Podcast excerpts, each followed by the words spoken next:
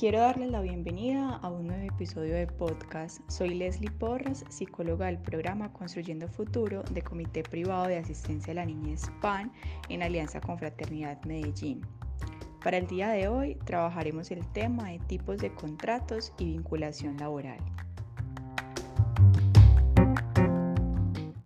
Para este espacio nos acompañarán dos psicólogas del programa. Hola, mi nombre es Andrea Pérez, psicóloga del programa Construyendo Futuro. Hola a todos, mi nombre es Marinela Piedraíta, psicóloga del programa Construyendo Futuro. Muchas gracias Andrea y a Marinela por estar con nosotros en este espacio. Ahora quiero darle la bienvenida a una invitada muy especial. Ella es Laura Ospina Vázquez, abogada y quien nos ayudará a resolver algunas dudas sobre los contratos laborales.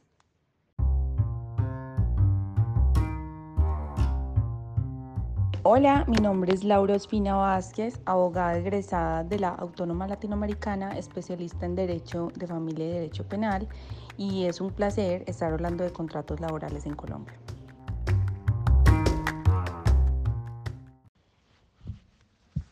Muchas gracias Laura por estar en este espacio. Ahora queremos que nos cuentes acerca de qué es un contrato laboral.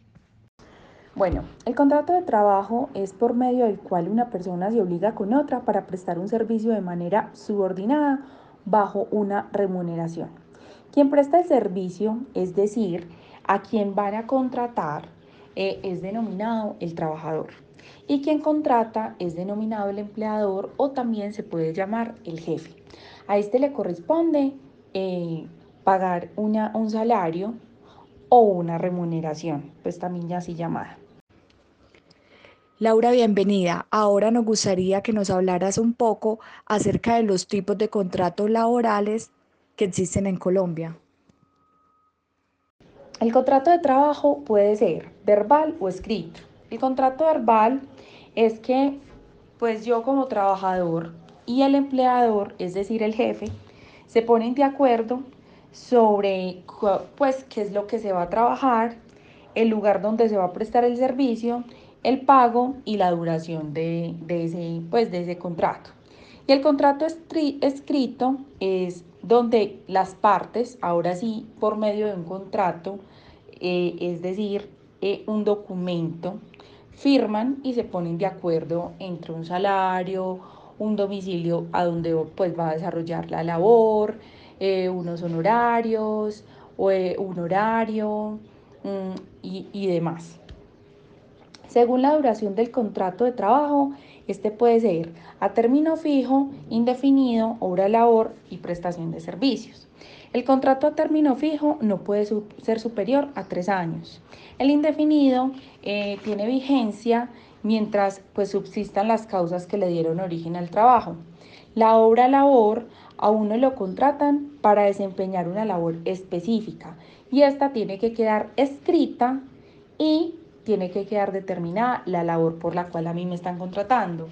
La prestación de servicios en este contrato el trabajador no está subordinado, es decir, no tiene que cumplir con un horario de trabajo específico, ni tiene que ir a las instalaciones de, del trabajo todos los días, simplemente tiene que cumplir con unas metas.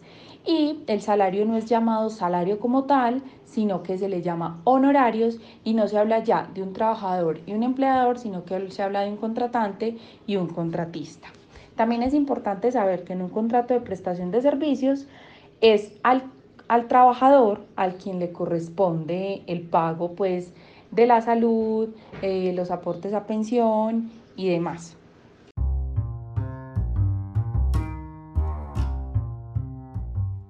Laura, muchas gracias por participar de este espacio.